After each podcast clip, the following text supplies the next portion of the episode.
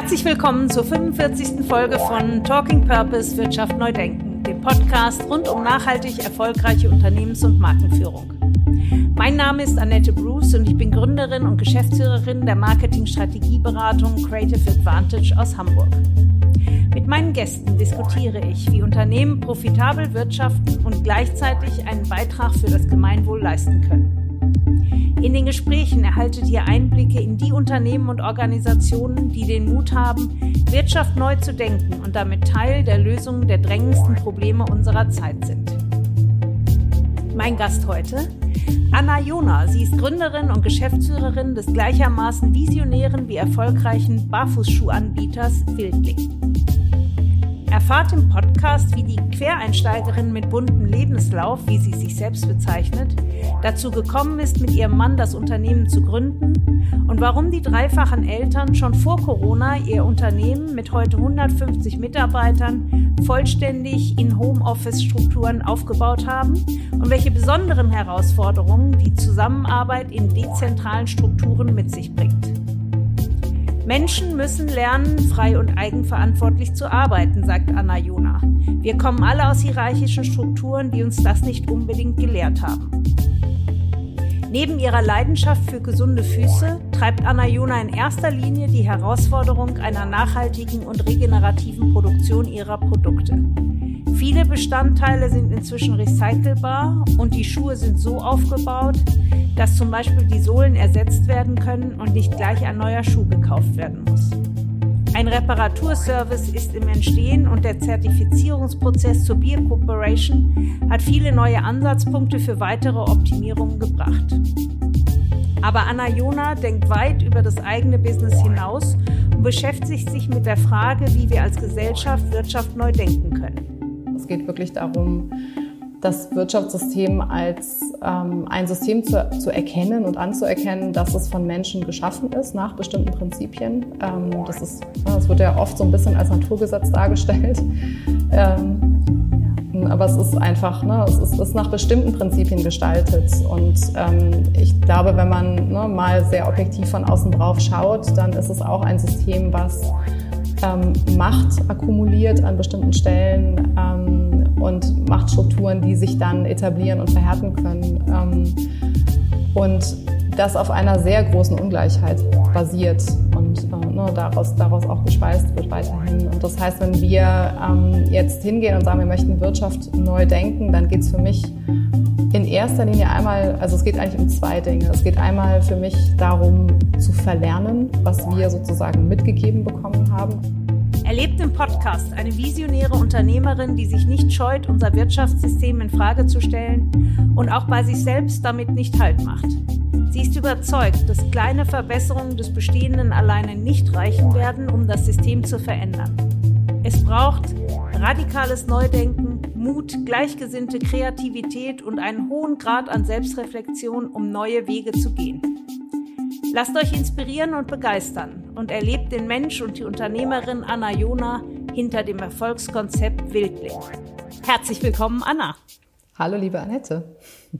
Anna, ich freue mich total, dass du heute bei mir bist. Wir haben uns kennengelernt oder vielmehr ich habe dich kennengelernt. Du hast bei unserem Jahrestreffen der Working Moms in Düsseldorf letztes Jahr deine Geschichte, die Geschichte von Wildling präsentiert und ich war so fasziniert von dem, wie du Wirtschaft denkst, dass ich gedacht habe, die muss ich einladen und nun hat es tatsächlich auch geklappt und deshalb freue ich mich total, dass du hier bist heute. Herzlich willkommen, Anna. Vielen lieben Dank, ich freue mich auch.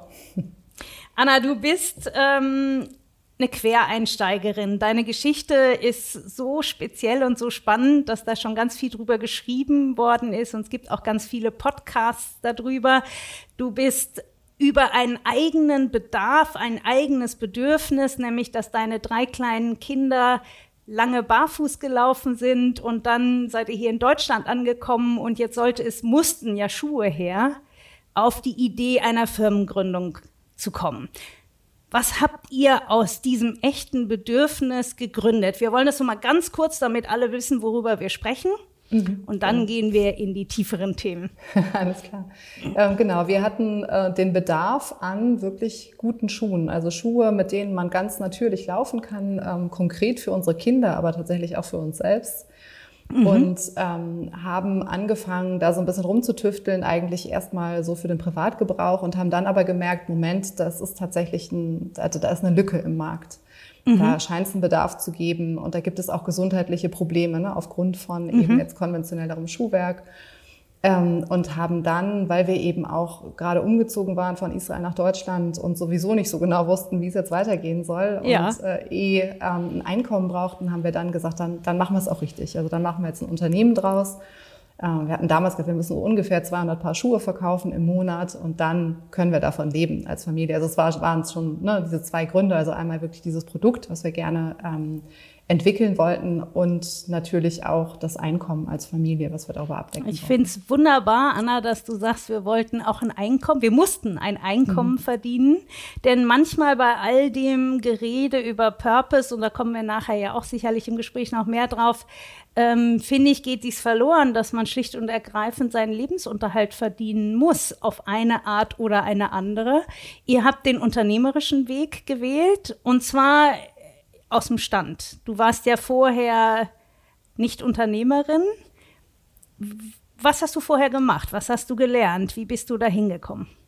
Ja, also mein ähm, Lebenslauf ist recht bunt, was jetzt im Nachhinein tatsächlich für so eine Gründung ein großer Vorteil war, ähm, weil man einfach schon verschiedene Dinge ausprobiert hat ähm, und weil ich auch in dieser Gründung tatsächlich so viele von meinen unterschiedlichen Interessen zusammenbringen konnte. Also es ist tatsächlich mein Traumjob, ohne dass äh, ich das mal so im Blick gehabt hätte. Ähm, ich habe vorher, ich habe ähm, in Tel Aviv studiert, also ich habe auch in Deutschland studiert, das Studium abgebrochen und bin dann erstmal reisen gegangen. Ähm, dann bin ich auf Umwegen in Israel gelandet, habe dann in Tel Aviv ähm, Nahostgeschichte und englische Literatur studiert, äh, mit dem Ziel damals eigentlich ähm, Journalistin zu werden. Mhm. Ähm, und bin dann aber, auch weil, weil dann eben schon Kinder kamen und so, ähm, habe ich freiberuflich gearbeitet als Übersetzerin ähm, und Lektorin von, von zu Hause, also damals auch aus dem Homeoffice schon. Und mein Mann hat ähm, in der Zeit ein eigenes Fitnessstudio gegründet. Ähm, der ist Sporttherapeut äh, von, von Hause aus und ähm, das heißt, wir hatten so ein bisschen Erfahrung mit, also mit Selbstständigkeit sowieso. Das war auch für mich eher, ähm, also ich, ich wollte sehr gerne weiterhin selbstbestimmt arbeiten können. Mhm. Mhm. Ähm, und die wenigen Male und sehr kurzen Male, wo ich mal angestellt war, sind auch nicht so glorreich zu Ende gegangen. Deswegen, ähm, und bei meinem Mann ist es ähnlich. Also er wollte auch unbedingt, ähm, ja, also einfach, wir wollten uns gerne unser Leben so gestalten können, wie das nach unseren Werten am besten funktioniert hat. Ich finde den Punkt selbstbestimmt arbeiten da doch den entscheidenden und was ich ganz wichtig finde, nach euren Werten arbeiten. Was sind die Werte, die ihr diesem Arbeiten zugrunde gelegt habt? Also ähm, das hat sich natürlich so ein bisschen nochmal geformt oder es ist nochmal breiter geworden. Jetzt, wo wir mit einem tatsächlich großen Team zusammenarbeiten, da muss es auch für, mhm. das, für das gesamte Team passen. Ähm, mit meinem Mann damals zusammen in der Gründung war es sehr einfach, weil wir ja auch schon äh, ne, geheiratet hatten und eine Familie gegründet ja. hatten und da so eine gewisse Wellenlänge einfach auch Voraussetzung gewesen war. Ähm, was uns wichtig war, ähm, war also einmal einen Sinn und Zweck in dem zu ähm, finden, mhm. was wir tun. Also das Gefühl zu haben, wir, wir tun etwas Sinnvolles und wir, wir lösen gegebenenfalls ein Problem oder bieten eine, eine Lösung an. Ähm, Selbstbestimmtheit, Freiheit war immer ein großer Wert. Mhm. Ähm, also wirklich, also mit Vertrauen miteinander umzugehen und dann ne, irgendwie, dass jeder, jede ähm, den eigenen Weg auch finden kann oder die eigene Herangehensweise definieren kann. Ähm, und das Thema Nachhaltigkeit, also jetzt auch im breiten Sinne ähm, Nachhaltigkeit, äh, was ökologische Ressourcen betrifft, aber auch was den Umgang miteinander betrifft, eine Fairness, ähm, das war sicherlich auch von Anfang an einer der Grundwerte und die sind, die sind so auch mehr oder weniger genauso bei Wildning ähm, dabei geblieben bis heute. Ähm, ganz wichtig auch noch das Thema Mut, also einfach ähm, mhm, mhm. ja äh, mutig sein zu wollen und zu können, ähm, Dinge anzusprechen, anzugehen, die einem nicht richtig vorkommen, ähm, da vielleicht nicht immer den einfacheren Weg zu wählen, sondern auch durchaus mal einen schmerzhafteren Ähm, das ist auch, ähm, das war für uns zu zweit auch so ein bisschen eine Voraussetzung ähm, für diesen Weg und das ist mittlerweile aber auch etwas, was für Wildling ganz wichtig ist und da kommen wir sicherlich später auch nochmal drauf zurück. Ja, das finde ich einen sehr spannenden Gedanken, dass ihr mutig wart, ähm, aus dem Nichts so eine Firma zu gründen. Ich glaube, das steht völlig außer Frage. Aber diese Idee, Unternehmertum mutig zu gestalten, dann zu duplizieren auf viele Mitarbeiter, das ist natürlich schon eine ganz andere Herausforderung. Wenn man sich da als Partner einig ist, kann man sich dafür entscheiden. Ähm, die Mitarbeiter mitnehmen ist dann schon doch eine ganz andere Sache. Ihr seid ja sehr schnell von eurem Erfolg geradezu überrollt worden. Ihr habt über Crowdfunding die erste Produktion ähm, finanziert, die wurde euch aus den Händen gerissen. Es gab auch erste Fehler, die auch bekannt sind, die ihr von Anfang an blaue Füße habe ich gelesen. Richtig. Habt ihr von Anfang an aber sehr transparent kommuniziert. Ich habe in einem Interview gelesen, dass du, da wurdest du auch mehrfach gefragt, ja, aber ihr hattet doch dieses Problem mit den blauen Füßen und du hast gesagt, wir waren von Anfang an transparent mit einem Fehler, mit einem Problem und du glaubst, dass das nicht nur zu dem Zeitpunkt euch gerettet hat, sondern auch langfristig die Basis für das gelegt habt, wer oder was ihr heute seid. Würdest du das immer noch so sehen? Ja, absolut. Ähm, Authentizität, Transparenz ist ein ganz, ganz wichtiger Faktor. Ähm, auch bei Wilding eine Nahbarkeit, ein, ein Miteinander auf Augenhöhe. Mhm. Ähm, ich glaube sehr daran, ähm, die Dinge beim Namen zu nennen und, und so darzustellen, wie sie sind. Also gerade jetzt im Bereich ne, des, des nachhaltigen Unternehmertums ähm, wird auch viel äh, beschönigt in der Darstellung. Ja, ähm, um es diplomatisch auszudrücken. Genau. Ja. Äh, und ich, ich finde das sehr schwierig, denn ähm, ich glaube, es ist sowieso unglaublich schwierig, richtige oder gute, gute Entscheidungen zu treffen. Richtige Entscheidung ist wahrscheinlich sogar unmöglich. Ähm, aber da ne, zu sagen, das ist jetzt eine gute Entscheidung oder eine bessere Entscheidung, dafür brauche ich halt eine gewisse Transparenz, um das überhaupt ähm, entscheiden zu können. Und ich finde, diese Verantwortung haben wir einfach die Dinge so darzustellen, wie sie sind und so ehrlich äh, ne, Menschen mitzunehmen eben auf, auf diese Reise, die es ja nun letztendlich ähm, tatsächlich ist, auch ein, einen Weg zu finden, eben Wirtschaft neu zu denken oder, oder anders zu wirtschaften, anders zu handeln. Und da ist ähm, Transparenz und Authentizität, Authentizität, das ist immer ein schönes Wort. Ne? Ja, ähm, Zungenbrecher. Ist, äh, genau. Das ist, äh, finde ich, die Grundvoraussetzung für eine aufrichtige Beziehung. Und eine, eine gute Beziehung auf Augenhöhe ähm, ist für uns ein ganz, ganz großer Wert, sowohl jetzt im Umgang mit ähm, Lieferanten, Lieferantinnen, als auch ne, im Umgang mit der Kundschaft oder mit unseren Mitarbeitenden. Deswegen. Ähm, das, das ist ja ein ganz spannendes Thema, über das zurzeit sehr viel diskutiert wird. Inzwischen ist Homeoffice gang und gäbe, aber mhm. ja nur, da bin ich überzeugt von, aufgrund von Corona. Ihr habt euer Unternehmen im Homeoffice gegründet. Dass ihr selber euch dafür entschieden habt, ist das eine. Aber es ist ja auch so, dass die inzwischen rund 200 oder über 200 Mitarbeiter im Homeoffice sind. Du hast gesagt, Dinge sind dir wichtig wie auf Augenhöhe, miteinander auf Augenhöhe, aufrichtige Beziehung.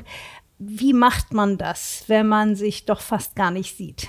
Ja, ähm, also es ist richtig, dass wir von Anfang an ähm, das Team quasi dezentral aufgestellt haben. Ähm, das war am Anfang tatsächlich eher ein Zufall, weil wir gesagt haben, okay, wenn es ein Office gibt, dann müssen wir ja selber auch dahin fahren und dann lassen wir das lieber. und apropos Selbstbestimmtheit. Und ähm, ja, dann hat sich daraus eben ein relativ großes Team entwickelt, was eben genau äh, nach diesen Prinzipien zusammenarbeitet. Und je größer das Team geworden ist, oder ne, also auch mit, mit jeder Reifestufe, die wir da so erklommen haben, ähm, mussten wir einfach schauen, dass wir ähm, die Zusammenarbeit dezentral auch wirklich gut gestalten. Ähm, und das mhm also ne, viele haben ja jetzt einfach Erfahrungen damit gemacht, das ist nicht ganz einfach. Ähm, und es fehlt auch manchmal so die, der menschliche Kontakt. Ähm, aber es gibt eben viele, viele Wege, das dennoch ähm, gut zu tun. Ähm, also ich glaube, die großen Vorteile einer dezentralen Arbeitsweise sind eben auch wieder Transparenz. Also sehr vieles ist für, für viele Menschen zugänglich, was, ähm, glaube ich, in einem physischen Setup ähm, oft mal hinter verschlossenen Türen stattfindet oder ne, einfach auf einem anderen Flur. Aber das, oder, Anna, entschuldige, dass ich dich ja. da unterbreche, das finde ich jetzt total spannend, mhm. weil vor Corona, wenn mhm. jemand Homeoffice wollte, dann hieß es doch immer, nein, das geht nicht. Das durfte man nicht aussprechen, aber der Duktus dahinter war doch, ich sehe gar nicht, was du machst. Das ist mir nicht transparent, wie du mhm. deine Zeit genau. verbringst. Und ich kann das nicht kontrollieren. Und du hast äh, ja diesen schönes Zitat, äh, was man auch äh, nachlesen kann, wenn man das Gefühl hat, man muss kontrollieren, dann läuft von vornherein was falsch. Mhm. Äh, trotzdem, ich, so wie du das sagst, klingt das unheimlich überzeugend. Aber da ist doch auch was oder ist da gar nichts? Ist das altes hierarchisches Denken? Ähm, also was, was ich oder worauf wir unsere Zusammenarbeit basieren, sind im Prinzip ähm, drei Dinge. Ähm, es ist einmal geht es darum, dass eine Arbeit sinnvoll ist, ähm, mhm. sodass ne, ich als Mitarbeitende erkennen kann, ähm, welchen Mehrwert ich liefere, wenn ich mhm. meine Arbeit mache. Ähm, und dass ich mir gegebenenfalls auch die Ziele selber so definieren kann, dass ich darin ne, den mhm. Mehrwert für mich ähm, entdecken kann. Ähm, dann, dass ich nach meinen Stärken mich einbringen kann. Und zwar Stärken so definiert, dass ich jetzt nicht unbedingt sage, ähm, okay, das habe ich in der Schule schon immer gut gemacht und gute Noten dafür bekommen, so richtig Spaß hat es mir nicht gemacht sondern genau das Gegenteil, also zu sagen, das mache ich richtig gerne, das, da habe ich richtig Spaß mhm. dran. Und da merke mhm. ich richtig, dass ich was bewegen kann oder dass ich wirksam werde. Ähm, und das Dritte ist dann eben das Thema Selbstbestimmtheit, also dass, dass mir ein Vertrauen entgegengebracht wird und ich ähm, wirklich eigenverantwortlich handeln kann. So, das sind so die Dinge, die Wildling als Unternehmen ähm, bereitstellen muss, damit eine intrinsische Motivation möglich gemacht wird. Das ist für uns so ein bisschen der Rahmen für eine intrinsische Motivation. Ähm, was es auf der anderen Seite braucht, ähm, ist eine gewisse Reife, ähm, mit diesem Angebot umgehen zu können. Und mhm. das ist gerade mhm. etwas, worum wir uns sehr intensiv kümmern. Also das wirklich auch im Team zu verankern, ähm, gewissermaßen auch nachzuholen, ne? weil viele Menschen eben durch ein Bildungssystem und durch, durch ein, ja, ein hierarchisches, hierarchische Strukturen gehen, die ähm, die uns dazu gar nicht befähigen unbedingt. So, also das heißt, ne, ich mhm. brauche das Angebot des Unternehmens und ich brauche eben auch die, die Fähigkeit der Mitarbeitenden, ähm, dieses Angebot annehmen zu können und ausfüllen zu können. Und aus diesem, aus diesem Miteinander ergibt sich dann eben eine Arbeitskultur, in der man tatsächlich gerne und mit Spaß auch arbeiten kann. So, ich will jetzt nicht sagen, dass ne, jeder Tag bei Wildling äh, für, für, für jede Person ähm, die absolute Freude ist. Aber das ist unser Ziel. Ähm, und das erreichen wir, glaube ich, an, vielen Stellen zumindest schon mal punktuell. Ähm, und da, wo wir es nicht erreichen, da können wir drüber sprechen. Ähm, und in so einer, so einem Setup brauche ich keine Kontrolle. So, da geht mhm. es, ne? Also das ist so, dass ich finde, das ist das eine, wenn Menschen intrinsisch motiviert sind, dann muss ich ihnen nicht hinterherrennen. Da muss ich sie eher mal bremsen zwischendurch und sagen, okay, mhm. so, ne, jetzt, also wir müssen sehr stark darauf achten, dass wir eben Grenzen einhalten, gerade in so einer digitalen Arbeitsweise. Ähm, Und wie, wie, wie, wie geht so dieser Prozess? Äh, gibt es Menschen, die dann auch sagen, Mensch, toll bei euch, aber ich schaffe das nicht. Ich brauche das feste Eingebundensein, hierarchische Strukturen, äh, Top-Down-Mentalität. Ich kann das nicht. Oder erlebst du es doch überwiegend so, dass die Menschen eher geradezu aufblühen, weil sie äh, selbstwirksam werden können, wie du so schön gesagt hast? Ähm, ich denke, dass sich das so ein bisschen manchmal unterscheidet, auch je nach Arbeitsbereich und ne, also auch Team. Ähm, es gibt gewisse Teams, in denen ähm, sagen wir mal, eine, eine hierarchischere Arbeitsweise auch einem leichter fällt oder vielleicht auch mal logischer ist. Ne? So. Und es gibt mhm. andere Teams, in denen von, von, jetzt von sich aus irgendwie sehr, sehr viel kreative Freiheit eingefordert wird. Mhm. Ähm, ich will das aber gar nicht so, ne? ich will das gar nicht so, so klar voneinander trennen. Ich glaube, dass die meisten Menschen, ähm, und das sehe ich auch im Team, mit dieser Erfahrung der Selbstwirksamkeit, ähm, so, das ist oft ein großes Schlüsselerlebnis. Und das ist tatsächlich etwas, was dann mhm. ne, etwas, etwas in Bewegung bringt. Ähm, aber es ist eben auch spannend, wie viele Menschen solche Erlebnisse noch nicht gehabt haben. Also das war mir nicht bewusst, als wir ne, angefangen haben, eben diese Kultur ähm, zu gestalten, dachte ich, ähm, dass wir einfach nur das Angebot machen müssen und die Menschen das einfach annehmen können. Ähm, und ich, mir ja. war nicht bewusst, wie wenig Menschen tatsächlich wissen, was sind denn meine Stärken, was macht mir wirklich Spaß ähm, oder ne, wie gehe ich jetzt damit um. Ähm, aber es ist eben, also deswegen, ich denke, es ist auch eine Verantwortung, Menschen zu befähigen, das annehmen zu können. Und dann ist es aber eine, eine Arbeitskultur, die wirklich für ganz viele passt. Also wir haben das sehr selten. Also wir haben schon ne, zwischendurch mal, dass man sagt, okay, pass mal auf, jetzt entscheidet einfach mal top-down, weil dann können wir uns die Diskussion sparen, dann geht's schneller. Ja, geht's schneller. Äh, genau, das, das ist aber auch ein Reifeprozess der Organisation. So, ne? Und das ist auch in Ordnung. Also es ist schon auch in Ordnung, dass, dass sowas ne, schwankt und, und mal stärker von oben ähm, gestaltet wird und mal ne, ganz viel irgendwie Mitarbeit kommt ähm, und Mitgestaltung.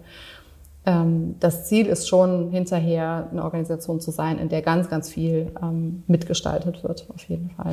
Hast du das Gefühl, dass bei der Mitgestaltung auch ein Mittragen der Verantwortung äh, da äh, ist? Hast du das Gefühl, viele Unternehmer sagen, ja, lastet alles auf meinen Schultern und so schön, wenn der Erfolg da ist, aber es gibt ja auch sehr schwierige Zeiten äh, in jedem Unternehmen, früher oder später. Ähm, hast du das Gefühl, dass das bei euch wirklich auf mehreren Schultern liegt? Liegt?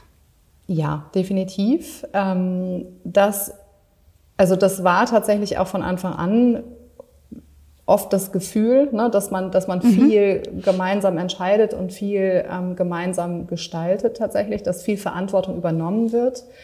Es fällt mir jetzt relativ leicht, Verantwortung abzugeben. Ich glaube, das ist auch mhm. oft so ein, ne, ein, Knackpunkt. Also wenn ich nicht richtig Absolut. loslassen kann, dann kann die andere Person auch nicht richtig übernehmen.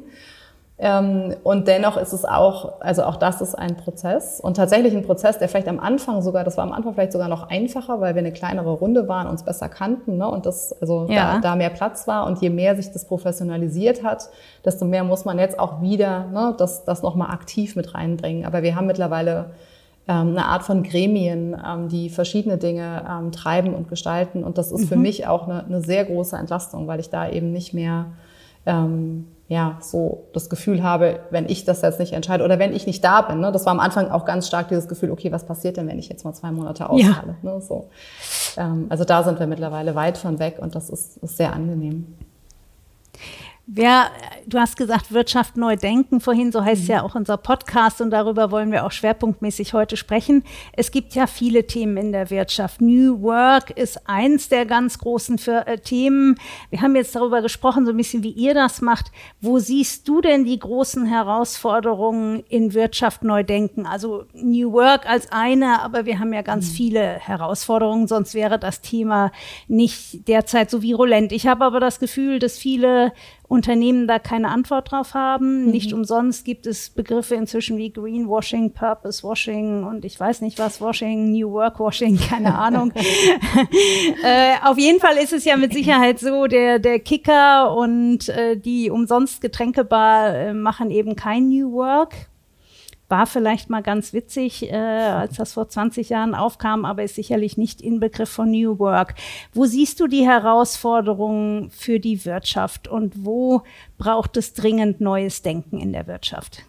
Ja, also ich glaube, das brauchen wir tatsächlich ähm, ganz flächendeckend. Also müssen ganz ganzheitlich ähm, herangehen und neu denken. Ähm, es ist nicht getan mit, wir machen das ein bisschen grüner oder wir arbeiten hier ein bisschen menschenzentrierter, sondern es geht wirklich darum, das Wirtschaftssystem als ähm, ein System zu, zu erkennen und anzuerkennen, dass es von Menschen geschaffen ist nach bestimmten Prinzipien. Ähm, das, mhm. ist, ne, das wird ja oft so ein bisschen als Naturgesetz dargestellt.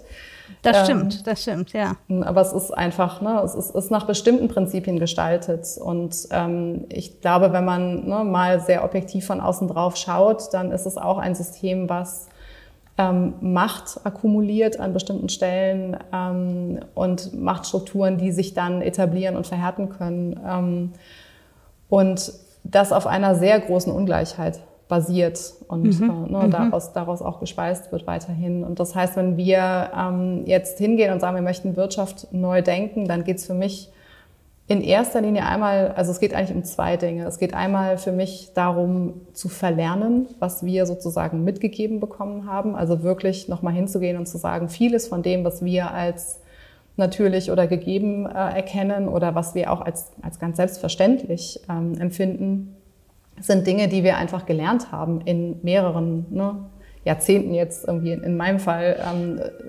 einer, einer eines Lebens in einem entsprechenden System ähm, und einer entsprechenden Gesellschaft. Ähm, und da wirklich ganz kritisch reinzugehen und zu sagen, Moment, so, ne, da, da müssen wirklich mal andere Perspektiven eingenommen werden. Und man muss vieles loslassen von dem, was, was einem erstmal irgendwie logisch und normal mhm. vorkommt. Ähm, und das andere ist, ähm, auch Einmal sagen, ganz kurz ja, dazu, genau. Weil ich das jetzt so spannend ja. finde. Ähm, das, das, das klingt auf jeden sofort einleuchtend. Aber woher nimmst du jetzt die Kraft und äh, die Ideen und die Ansatzpunkte, um die Themen neu zu denken? Mhm. Weil woraus speist du das? Ja, also ich denke, dass also ist einmal natürlich, ähm, womit man sich beschäftigt, ne? also welche Bücher oder, oder Podcasts oder, oder Dinge ähm, man sich anhört, um einfach eine Perspektiven Horizont zu erweitern. Mhm. Ich finde, das ist, das mhm. ist ganz wichtig. Also wirklich auch also gezielt danach zu schauen, wo sind Menschen, ähm, die einfach eine ganz andere Lebenserfahrung haben oder ne, einem, auf einem ganz anderen Teil der Welt, äh, irgendwie mhm. einem ganz anderen Teil der Welt groß geworden sind oder nach ganz anderen Werten tatsächlich ähm, gelebt haben und was können die ähm, einem auch mitgeben. Ähm, an, und, und einfach ne, so, also dass, sich, dass sich die Perspektive mal ein bisschen ähm, erweitert oder auch verschiebt. Das ist natürlich sind auch die Menschen, mit denen man sich umgibt oder mit denen man sich austauscht, ja. ähm, auch gezielt ähm, und dazu. Aber ich glaube, was es danach eigentlich braucht, ist ein ganz konsequentes sich immer wieder auch konfrontieren damit. Also sich konfrontieren mhm. mit der eigenen eingeschränkten Perspektive. Ähm, eventuell sogar ne, das Ganze systematisch anzugehen. Also da sind wir gerade ähm, tatsächlich auch in, in Kooperation mit, ähm, mit sehr spannenden Menschen ähm, und Unternehmen, die dahinter stehen, ähm, dabei ne, so, so eine Methodik zu entwickeln. Also wie kommt man mhm. eigentlich gezielt dahin, Dinge zu verlernen? Mhm. Und das ist sicherlich, also es ist ein Input von außen, es ist ein ne, sich selbst irgendwie näher kommen, aber auch die Privilegien, die Perspektiven erkennen, die einen, eine Sicht einschränken und das Ganze dann eben gezielt ähm, herauszufordern. Es ist, also es ist auch, man, man ist sehr häufig dann außerhalb der eigenen Komfortzone. So, ne? Es sind schon mhm. Themen auch, die einen sehr unsicher machen können, weil man sehr viel in Frage stellt von, von Dingen, die einem ja vorher Sicherheit gegeben haben.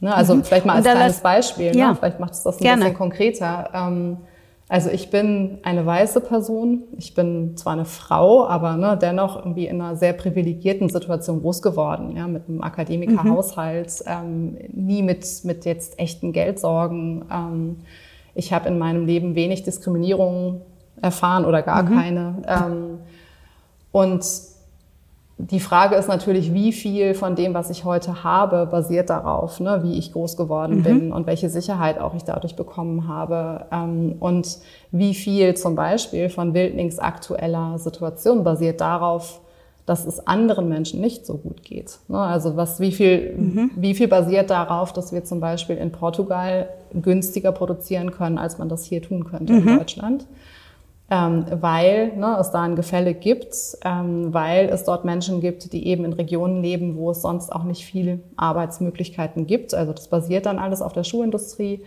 Ähm, es basiert darauf, dass diese Menschen zwar nach gerecht, also rechtlichen Mindestlöhnen bezahlt werden, aber ist das genug? Ne? So, aber also anders ich, als genau. wie sie hier bezahlt werden genau. würden. Ja, ja es, äh, das ja, so. ist ein großes Dilemma. Immer noch sehr viel besser, als wenn ihr in Asien produzieren würdet. Aber trotzdem ist natürlich ein Gefälle, ja. Ja, und da muss man einfach, also da muss man dann, glaube ich, sehr genau hinschauen. So, ne? Wir sind, also wir sind Eigentümer dieses Unternehmens, mein Mann und ich.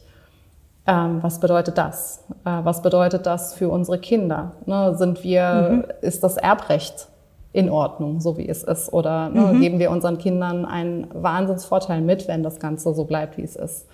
Ähm, lässt sich das rechtfertigen mit einem, ja, wir haben am Anfang halt sind wir ins Risiko gegangen. Und dafür, ne, also so ab, ab wo ist auch einfach genug? Ähm, ab wo ist Eigentum sollte Eigentum begrenzt sein? Ab wo braucht es ne, einen anderen Umgang mit, mit Erbschaft? Ähm, wie viel wollen wir unseren Kindern mitgeben? Ähm, wie, wie können wir Geld und Macht umverteilen innerhalb ähm, unserer Lieferketten zum Beispiel? Na, wie können wir diese, diese Fragen wirklich ernsthaft angehen? Und das, das sind natürlich ganz existenzielle Fragen. So, und die, die gehen dann schon auch sehr nah, wenn es in den Bereich der Familie geht zum Beispiel. Und dennoch, ja. glaube ich, ist es. Da sind ja auch, äh, sind ja viele Fragen, die sich auch äh, das, äh, die Organisation Purpose rund um Verantwortungseigentum ja. stellt. Ähm, habt ihr darüber mal nach gedacht, euer ja. Unternehmen in die Rechtsform Verantwortungseigentum. Ich finde das ganz interessant. Ich hatte den Michael Hetzer von Ilobau hier im mhm. Podcast und äh, der kam aus einer ähnlichen Argumentation. Den habe ich gefragt, warum haben Sie sich dafür entschieden? Ich glaube, Unternehmen in dritter Generation sehr erfolgreich. Mhm. Und er sagte, ähm, als sein jüngster Sohn acht war, hat er zu ihm gesagt, Papa, muss ich dieses Firma übernehmen? Ja. Und bis dahin hat er immer gedacht, ich vererbe meinen Söhnen was ganz Tolles, vierte Generation, mhm. Erfolgsunternehmen, sehr nachhaltig, sehr modern, sehr mhm. fortschrittlich. Also die machen auch jenseits dieser Verantwortungseigentumfrage wirklich sehr, sehr coole Sachen.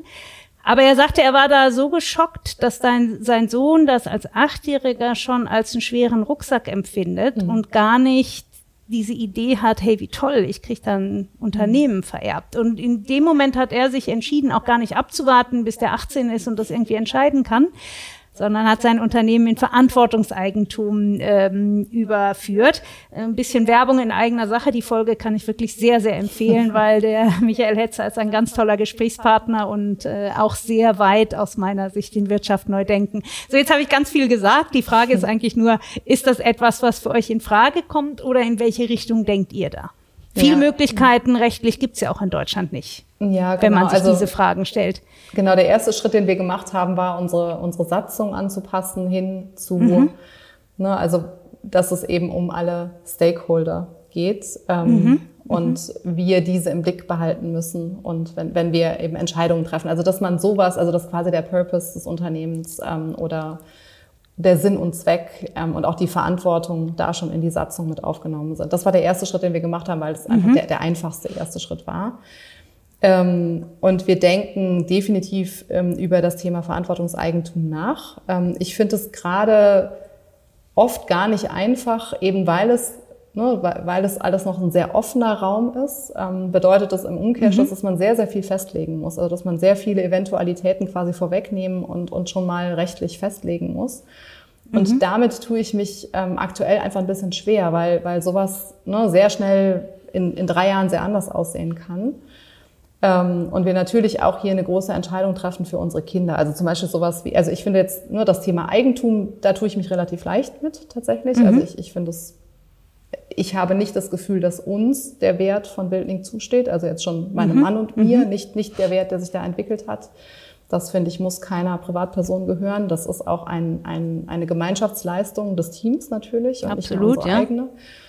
Ähm, aber sowas zum Beispiel wie, wer darf denn wann im Unternehmen arbeiten? Ne, so. Also unsere Kinder mhm. sind sehr nah dran, ähm, sind, also haben schon immer natürlich viel mitbekommen auch davon, weil es eben Sind ja auch äh, eure Fotomodells, ne? Genau, waren anfangs auch, äh, genau, überall, wo sie gebraucht wurden, ne, mussten Schuhe testen und Farben auswählen ja. und äh, waren auf den Fotoshootings dabei. Ähm, und bekommen natürlich auch so sehr viel mit, weil wir eben von zu Hause arbeiten ne, und das, das häufig auch Thema ist. Und ähm, die fühlen sich mit dem Unternehmen sehr, sehr, sehr verbunden. Mhm. Und ähm, da ist jetzt zum Beispiel eher die Frage, ne, unter welchen Umständen könnt ihr denn dann später auch ne, im Unternehmen aktiv werden, wenn es es noch gibt und wenn ihr dann Lust dazu habt. Also einen Mittelweg zu finden aus diesem, ihr müsst, ne, einfach äh, mhm. durch Erbschaft sozusagen ist das so. Ihr habt die ja. Verantwortung und ihr dürft. Ne? So, ihr, ihr könnt euch hier einbringen, wenn ihr möchtet. Ähm, ich denke, dass man da einen guten Weg findet, aber das quasi rechtlich von vornherein festzulegen, ist zum Beispiel so ein Thema, was mir ganz schwer fällt. Ähm, so, ähm, aber genau, also es ist definitiv ein Thema, was ich, was ich sehr wichtig finde, weil ich, also das Thema Ungleichheit in der Gesellschaft einfach und auch in der globalen Gesellschaft, finde ich, ist so eins der zentralen Themen, denen wir uns eigentlich widmen müssen, wenn es darum geht, eine Wirtschaft neu zu denken. Also eine Wirtschaft, die im Prinzip für mehr Gleichheit ne, und die Freiheit ähm, von allen sorgt, das wäre für mich ein Zielbild und nicht eine Wirtschaft, die Ungleichheiten sozusagen immer fester zementiert. Ich finde hier ein Problem, dass du hast das vorhin auch schon so ein bisschen vorsichtig gesagt, Geld verdienen, äh, da steht immer ganz schnell im Raum, wenn man etwas anders machen will, so wie ihr. Und ihr mhm. seid ja bekennt, äh, ihr wollt es anders machen, ihr seid kein Sozialunternehmen, aber ihr wollt trotzdem, ihr wollt es anders machen. Und es steht immer ganz oft im Raum, aber dann willst du ja wohl kein Geld verdienen. Mhm. Und ich habe das Gefühl, dass das äh, geradezu so ein Killer für die Idee Wirtschaft neu denken ist. Denn wir werden von heute auf morgen, wir haben davon dafür eben darüber gesprochen, wie schwierig es ist, in et einer etwas hierarchiefreieren, sie ist ja nicht hierarchiefrei, aber freieren Umgebung zu arbeiten. Und wir mhm. haben darüber gesprochen, das muss man lernen. Da muss man reinwachsen, da muss man sich selbst auch erstmal äh, erweitern, um dann selbstwirksam zu werden. Wenn ich jetzt mir vorstelle, in unserer etablierten, milliardenschweren Wirtschaft wäre die Voraussetzung für Wirtschaft neu denken, dass kein Geld mehr verdient werden kann, dann sind wir im total absurden. Und ich finde das immer so schade, dass es so ganz schnell, jetzt nicht von dir, aber in der allgemeinen Diskussion, dass es so ganz schnell aufgemacht wird. Entweder man verdient kein Geld, ist Sozialunternehmer oder Verantwortungseigentum oder ich weiß nicht was, oder man ist etablierte Wirtschaft. Wie kannst mhm. du dir da einen Weg dazwischen vorstellen? Denn wenn wir die, den großen Change wollen, ich finde es mega, wenn kleinere Unternehmen vorausgehen, den Weg aufzeigen, die Ideen einbringen, die Inspiration bringen, Vorbild sind. Aber wir wissen alle, für die große Veränderung, gerade wenn du sagst, du willst Wirtschaft für mehr Gleichheit, mhm. dann brauchen wir natürlich auch die ganz, ganz großen Unternehmen. Ja. Was machen wir da? Ich finde, es ist eine unglaublich schwierige Frage und ich erwarte von dir überhaupt keine äh, Textbuchantwort. Druckreife Antwort, genau. Druckreife Antwort. Nein, wenn es die gäbe, ähm, hätten die auch schon andere. Aber ich finde, das ist so die, diese ganz spannende Frage, die darüber entscheiden wird, ob wir es schaffen werden, umzudenken, neu zu denken und genau das, was du am Anfang gesagt hast, was ich total teile. Wir gucken unser Wirtschaftssystem als Gott gegeben an oder mhm. von Natur gegeben. Es ist es aber nicht. Wir haben es so gebaut und eigentlich ja auch erst nach dem Zweiten Weltkrieg so gebaut. Ja. So, wo ist der Ausstiegspunkt? Wie können wir die Dinge verändern? Genau, also ich finde, ähm, also erstmal ist es ein ganz schwieriger Punkt natürlich zu sagen, wir wollen etwas verändern, ähm, sind aber Teil des Systems. Also das ist natürlich schon mal mhm. eine, eine, mhm. eine sehr schwierige Voraussetzung. Da kann ich halt immer nur bis zu einem gewissen Grad ähm, jetzt ne, innerhalb meiner kleinen Bubble ähm, für Veränderungen mhm. sorgen. Ich kann natürlich Impulse setzen, ich kann, ne, ich kann zeigen, wie du eben schon gesagt hast, ich kann zeigen, dass es auch anders geht. Ähm, ich kann Mut machen, darum geht's ja auch, ich kann Wissen teilen. Absolut. Das ist sicherlich ja. alles sehr wichtig. Aber ich glaube, ähm, es geht tatsächlich, also es muss um mehr gehen, als jetzt einfach innerhalb des Systems ne, kleine Schönheitskorrekturen vorzunehmen mhm. oder, oder gewisse Impulse zu setzen. Deswegen ist es schon also für mich geht es schon darum, sozusagen diese Leitplanken, die jetzt einmal gesetzt sind für das Wirtschaftssystem, das wir heute sehen, diese Leitplanken zu verschieben. Ne? Und jetzt nicht mhm. zu sagen, okay, wir machen jetzt, also es ist jetzt irgendwie radikal, muss erstmal alles zerstört werden, damit wir es neu aufbauen können. Aber schon zu sagen, wir kommen ohne radikalere Lösungen auch nicht weiter. Also ich glaube, es geht schon darum zu sagen, wir müssen diese Leit also wir müssen den Rahmen verschieben, innerhalb dessen wir mhm. arbeiten. Und da ist natürlich auch zum Beispiel die Politik gefragt, ähm, das zu unterstützen, indem eben bestimmte Rahmenbedingungen gesetzt werden. Also die, Frage ist ja immer, was, was wollen wir denn? Also wofür ist unsere Wirtschaft da? Ähm, mhm. Was für eine Art von Gesellschaft, auch global, möchten wir damit gestalten? Und dann, mhm. finde ich, kann man davon relativ gut ableiten, ne, welche Rahmenbedingungen denn dann notwendig sind. Also zum Beispiel, was wird gefördert? So, also es ist ja mhm. aktuell so, ne? Also klassisch ein Unternehmen führen, dann habe ich meine großen Umsatzziele für in zehn Jahren und dann heruntergebrochen, mhm. wie ich diese wohl am besten erreiche jetzt, ne? mit welchen Maßnahmenpaketen. Ja. Das ist klar, wenn das mein großes Ziel ist, ähm, dann ergeben sich eben bestimmte Maßnahmen daraus. Und wenn die Bank das fördert so oder wenn meine, ne, wenn, wenn ich auf, auf Shareholder Gewinne äh, maximiere, ähm, dann ergibt sich daraus eine bestimmte Art von Wirtschaft, auch eine bestimmte Art von Umgang miteinander, eine bestimmte Art von absolut. Werten, ne, die wir verfolgen. Ja, absolut, ja. Und wenn ich jetzt hingehe und sage, okay, unser Ziel ist eine gerechtere, ökologisch balancierte, ne, ausgewogene mhm. mhm. Gesellschaft, ein, ein Miteinander mit allem Leben, was uns umgibt, dann sind es ganz andere Ziele, die ich mir setze. Also wir haben noch nie bei Wildling ein Umsatzziel gesetzt. Ähm, es sei denn, okay. ne, wir mussten irgendwie sagen, okay, das ist so, das, das müssen wir erreichen, damit wir einfach Gehälter bezahlen können. Aber wir haben noch nie, das war noch nie ein Treiber. Und dann ergeben sich natürlich ganz andere Ziele ähm, daraus. Und das kann ich schon auch ähm, aus der ne, aus der Politik mitgestalten. Also zum Beispiel sowas wie wahre Preise finde ich einen ganz wichtigen Punkt. Also ich, es kann mhm, ja nicht sein, mhm. dass die sozialen und ökologischen Kosten, die ich verursache, ja, äh, dass das etwas ist, was die, die Gemeinschaft tragen muss, während ne, die mhm. Gewinne dann ähm, eben äh, bei mir verbleiben, dass ich belohnt werden, werde ja. dafür, ne, dass, ich, dass ich so agiere. Und ähm, ich finde, ja, genauso wenig kann es sein, dass man, ne, dass man an, an bestimmten Stellen immer ähm, Gewinne maximiert. Ähm, ne, und, und also wir haben uns da an, an also auch an Absurditäten gewöhnt ähm, ne, äh, oder sehen die einfach als ja, das ist halt so.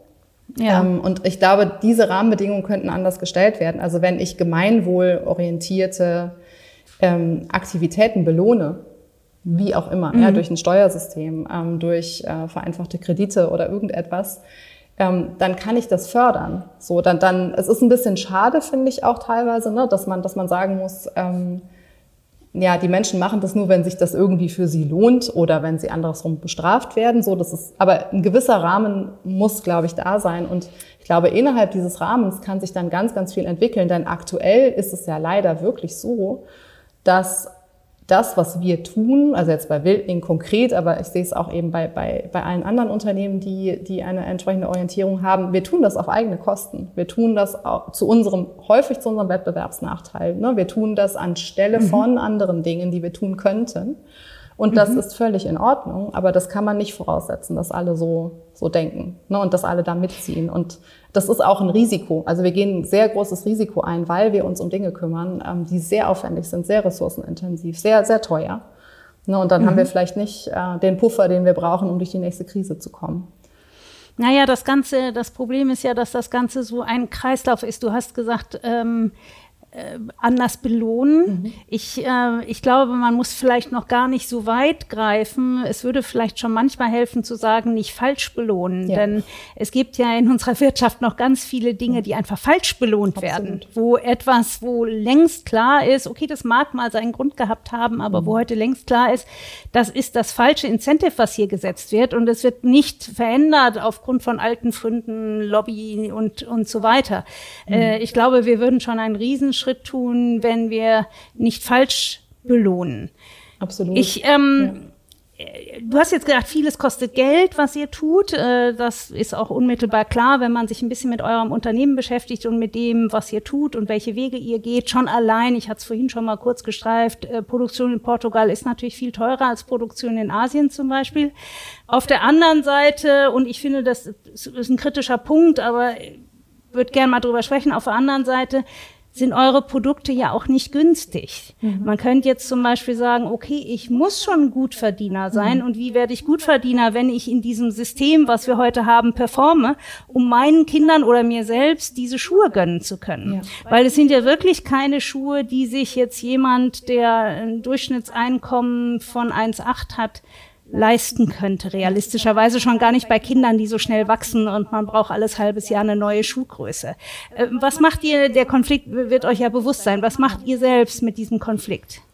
Ja, also es ist tatsächlich so, ähm, also einmal, dass wir ne, in der Rechnung keine anderen Preise anbieten können. Also es sind tatsächlich, ähm, wir können diesen Preis auch nur deshalb anbieten, weil wir im Direktvertrieb sind. Also weil wir keine mhm. Handelspreise mhm. einpreisen müssten. Wenn wir das tun müssten, müssten unsere Produkte sehr viel teurer sein.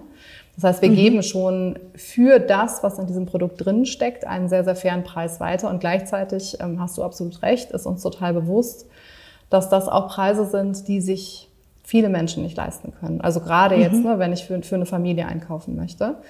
Ähm, das Schöne ist, dass unsere ähm, Schuhe sehr viel im Zweitmarkt ähm, weitergegeben ja. werden. So, also das ist so eine, eine Die Sache. Die sind inzwischen sehr begehrt auf den Kinderflohmärkten, ja. Ja, genau. Ne? Also Kinderflohmärkte, ähm, Kleinanzeigen und so. Also da ähm, wenige von den Schuhen werden sozusagen auch nur einmal getragen. Das ist das Schöne daran. Also die können wirklich gut weitergegeben werden. Wir versuchen ne, so eine so gute Qualität anzubieten, wie, wie nur eben möglich, auch mit den hochwertigsten ähm, Materialien, sodass die auch wirklich halten ähm, oder repariert werden können. Ähm, und das, ähm, also das ist für mich auch im Sinne der Nachhaltigkeit ganz wichtig, ne? dass diese Schuhe eben dann nicht im, irgendwo in, in der Mülltonne landen nach einer Saison, sondern eben dann an einem anderen Kind äh, zum Beispiel weitergetragen werden oder eben von, von einer erwachsenen Person äh, ne, über eine längere Zeit oder vielleicht auch dann nochmal weitergegeben werden.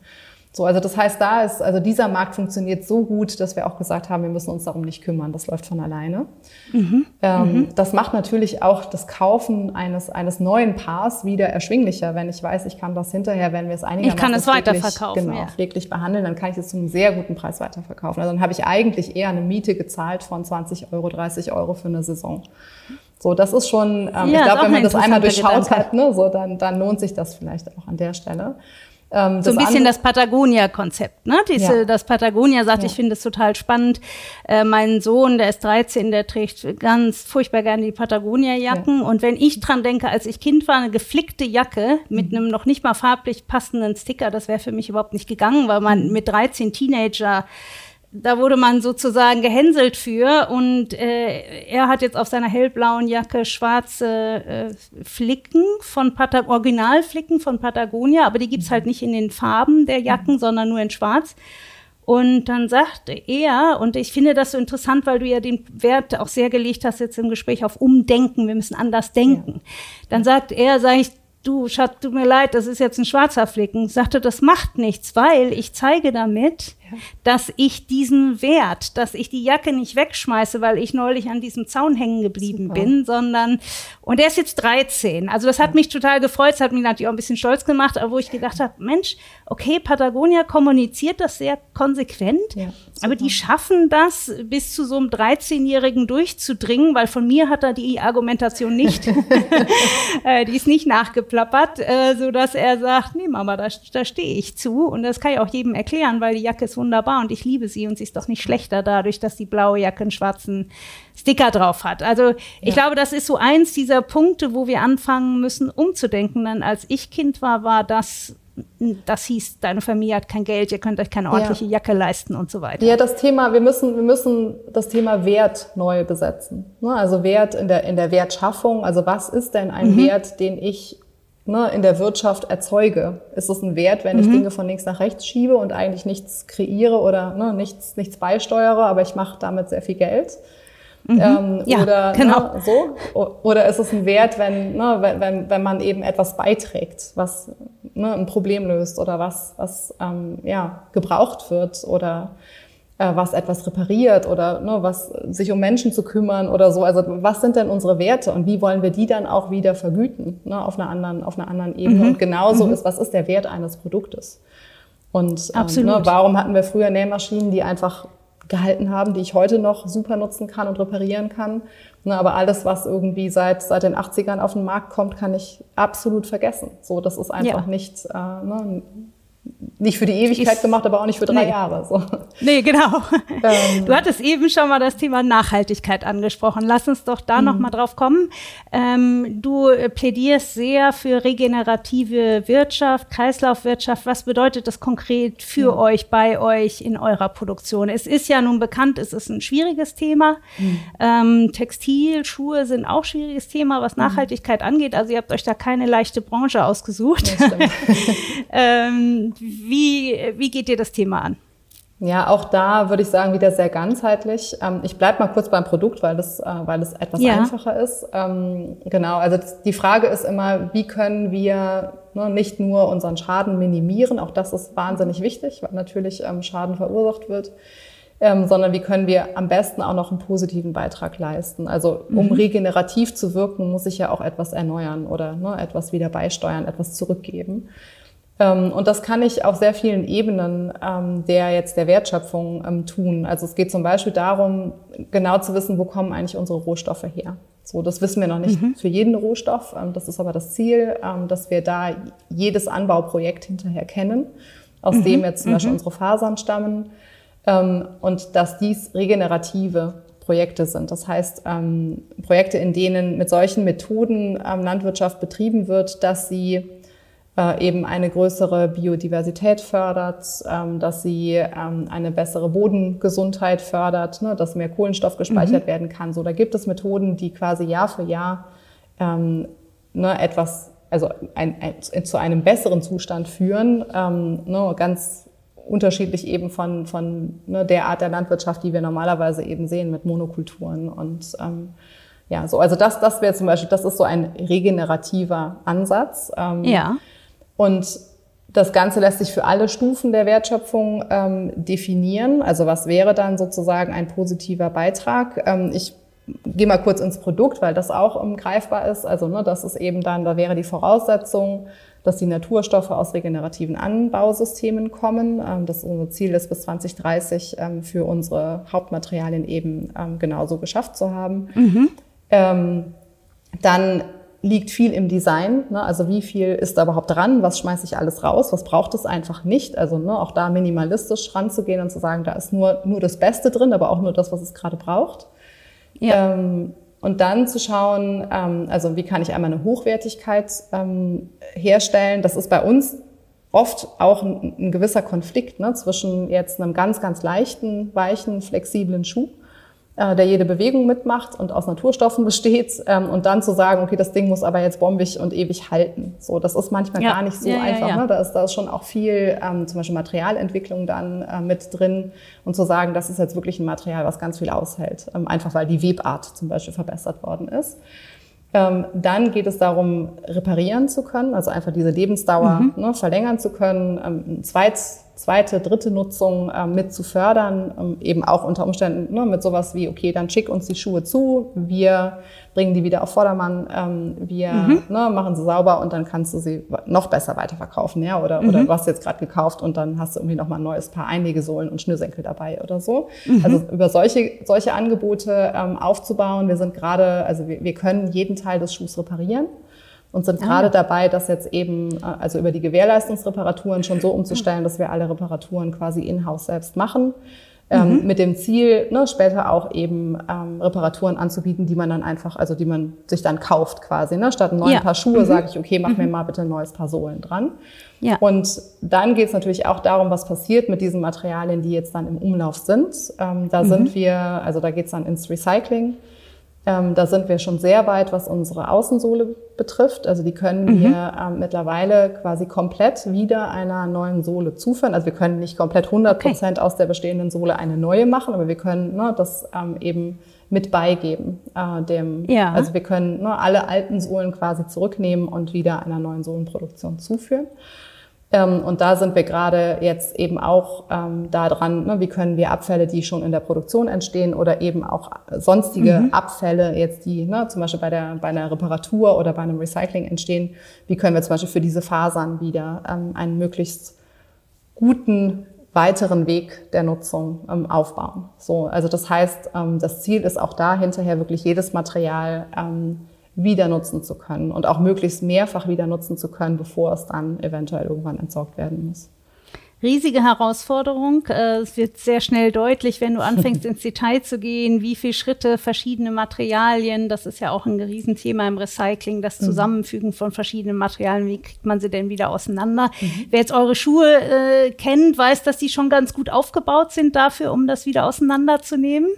Ähm, ihr seid B Corp zertifiziert. Mhm. Ähm, warum habt ihr das gemacht? Ähm, passt, habt ihr das, also ich bin ja B Corp äh, zertifizierter B Corp Leader und äh, in Erstgesprächen sage ich ganz oft, wenn die Leute fragen, ja, was habe ich denn davon, dann mhm. sage ich oft, naja, für uns ist der Weg das Ziel. Ob du dich nachher zertifizieren lässt, natürlich haben wir das gerne, aber es ist gar nicht das Allerentscheidende. Das Entscheidende ist über diese 200 Fragen, die man ja durchlaufen muss, um die Zertifizierung äh, zu schaffen, darüber überhaupt Ideen zu bekommen, wie man Dinge anders machen kann. Denn auch darüber haben wir anfänglich schon gesprochen. Das ist ja gar nicht so einfach, das ja. alles im Blick zu haben. Ja. Was war so eure Motivation für die B Corp-Zertifizierung?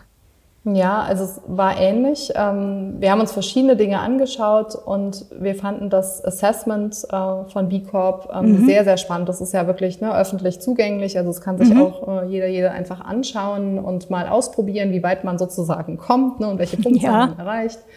Ähm, und wir haben uns das angeschaut, einfach um erstmal zu sehen, ne, sind das Dinge, an denen wir arbeiten bereits oder arbeiten möchten. So, also macht es für uns Sinn, mhm. uns mit diesen Themen ähm, tiefer zu beschäftigen und da auch eine gewisse, also ein bisschen auch einen Rahmen schon mal zu bekommen ne, dafür, so worauf können wir uns konzentrieren, ähm, was sind die nächsten Schritte, was sind Ziele. Ähm, Und das, also ich finde, das hat sehr schön auch nochmal so ein, so, ein, so ein Fokus eben gelegt auf jetzt zum Beispiel Stellen, wo man sagt, okay, da haben wir einfach noch nicht, ne, so, da, da haben wir noch nicht viel gemacht, da können wir wirklich noch mhm. mehr machen oder auch zu sagen, okay, in, der, in dem Bereich sind wir wirklich schon ganz gut.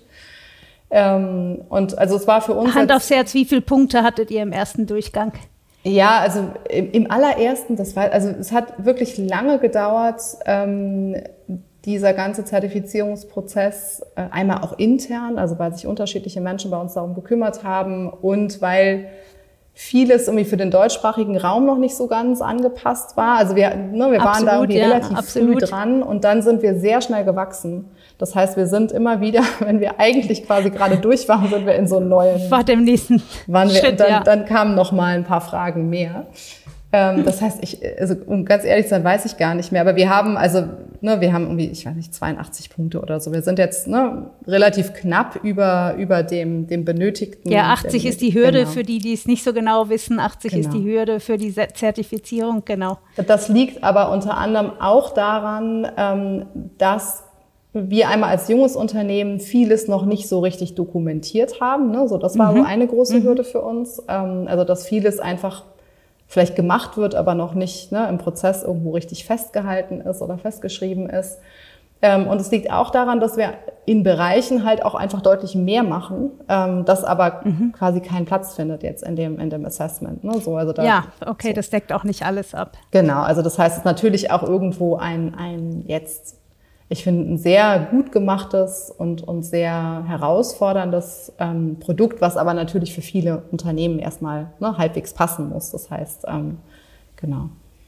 Ich werde oft gefragt von potenziellen äh, Bewerbern für das B Corp äh, Assessment oder für die Zertifizierung, ähm, was habe ich eigentlich davon? Jetzt haben mhm. wir gesprochen über der Weg ist das Ziel. Ich kriege ganz viel Input, ganz viel Inspiration, wo ich überhaupt noch mal mhm. genauer hingucken kann. Ähm, glaubst du, dass es euch als Marke auch hilft? Äh, hat das schon einen Wert oder ist es noch nicht bekannt genug in Deutschland? Ja, genau. Das ist ein bisschen die Frage. Ich kann das gerade ähm, nicht so gut einschätzen, ähm, wie das tatsächlich ankommt. Ähm, wir mhm. haben das auch gemacht, weil wir zum Beispiel in den USA gerade relativ stark wachsen. Ah ja. Ähm, und da ist es. Da hat sie natürlich eine sehr viel größere Bekanntheit. Richtig, genau. Also genau. da ist es definitiv ähm, auch einfach ne, ein Siegel oder Vertrauens, kriegt einen Vertrauensvorschuss sozusagen. Ne, oder bestimmte Dinge sind dann mhm. einfach ähm, klar.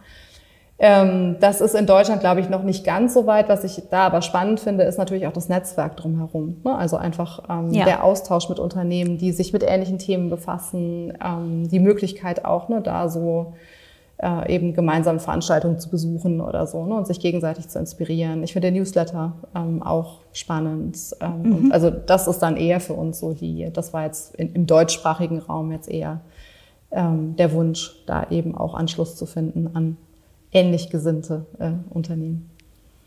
Anna, wir haben uns heute an diese ganz großen Themen gewagt. Ähm, schwierige, schwierige Themen. Ich äh, danke dir sehr, dass du offen warst, die äh, für mich zu diskutieren, äh, mit mir zu diskutieren, wo wir alle wissen, keiner hat die perfekte Antwort. Vielleicht noch mal so ganz zum Schluss von dir. Was wären deine drei wichtigsten Punkte für alle, die Wirtschaft neu denken wollen? Ähm, wo, wo kann ich ansetzen? Was muss ich auf jeden Fall oder was sind gute Ansatzpunkte, um in die Richtung zu kommen, Wirtschaft neu zu denken? Was würdest du da sagen? Also der erste Punkt wäre wahrscheinlich, ähm, dass wir wirklich radikal neu denken sollten. Also mhm. dass es nicht darum mhm. geht, ne, irgendwie kleine, kleine Verbesserungen innerhalb des Systems zu machen, sondern schon auch ein bisschen das System mit neu zu gestalten. Ähm, Voraussetzung dafür ist für mich äh, der Prozess des Verlernens und auch der Selbstreflexion. Mhm. Ähm, also wirklich mal kritisch zu schauen, ähm, ja, womit komme ich eigentlich hier an den Tisch und äh, was, was halte ich für normal ähm, und was, wo muss ich das gegebenenfalls mal verschieben oder auflösen, ähm, mhm. wenn ich andere Perspektiven einnehme. Ähm, Genau, und ich glaube, das, das Dritte ist, ähm, das nicht allein zu tun. Ne? Ich glaube, es ist ganz mhm. wichtig, dass man sich ähm, vernetzt, inspiriert, dass man sich gegenseitig Mut macht, dass man Wissen miteinander teilt, ähm, dass man sich auch immer mal wieder gegenseitig stützt, weil ich finde es ein wahnsinnig ähm, langer, anstrengender Weg. Ähm, mhm. Und da hilft es sehr, wenn, ne, wenn man zwischendurch auch mal jemand an der Seite hat, der oder die dann sagen kann, hey, komm, Kopf hoch, schaffen wir schon. Schaffen wir schon, dann, genau, ja. Und dann macht man das Gleiche dann irgendwie zehn Schritte weiter, dann ebenso und sagt, ach komm, jetzt geht's mir gerade ein bisschen besser, wir schaffen das schon. So, also einfach für den langen Atem ähm, zu, zu wissen, dass man das nicht alleine schaffen kann und muss. Super, das war ein wunderbarer Abschluss. Das waren auch schon die Schlussworte, denen ich eigentlich gar nichts hinzufügen kann, außer dass ich, ich mache jetzt auch ein bisschen Werbung, die Schuhe liebe. Ich habe äh, Butterblumengelbe Wildling-Schuhe und liebe sie. Wir haben ja den Sommer des Jahres äh, da einzusteigen ist natürlich schön, aber ich werde sie auch im Winter weitertragen, bin ich überzeugt. Ähm, gleichzeitig habe ich mit dir eine ebenso mutige wie reflektierte und visionäre Unternehmerin noch ein bisschen näher kennengelernt und darüber freue ich mich sehr und ich bin sicher, dass äh, dieses Gespräch auch vielen von unseren Hörern, Hörern neue Ansatzpunkte, neue Inspiration und vielleicht auch einen Ticken Mut gibt, um Wirtschaft neu zu denken. Ganz herzlichen Dank für das Gespräch, Anna. Vielen lieben Dank, Annette. Es hat wirklich großen Spaß gemacht. Ich hoffe, es hat euch gefallen und ihr konntet aus dem Gespräch etwas für eure berufliche Praxis mitnehmen. Vielleicht ist der eine oder andere so begeistert, dass er nicht nur Wildling Schuhe kauft, sondern Teil der Veränderung wird. Anna Jona ist jedenfalls offen für Mitstreiter aus allen Bereichen. Wenn ihr uns unterstützen wollt, bewertet uns auf den Plattformen und noch besser, empfehlt uns direkt an einen Freund und eine Freundin weiter und unterstützt damit das weitere Wachstum des Podcasts. Wir hören uns hier in zwei Wochen wieder, wenn uns Peter Eckert berichtet, warum Quartiermeister kein Bier ist, sondern ein ganzer Kosmos. Ich freue mich, wenn ihr wieder reinschaltet. Tschüss und bis zum nächsten Mal.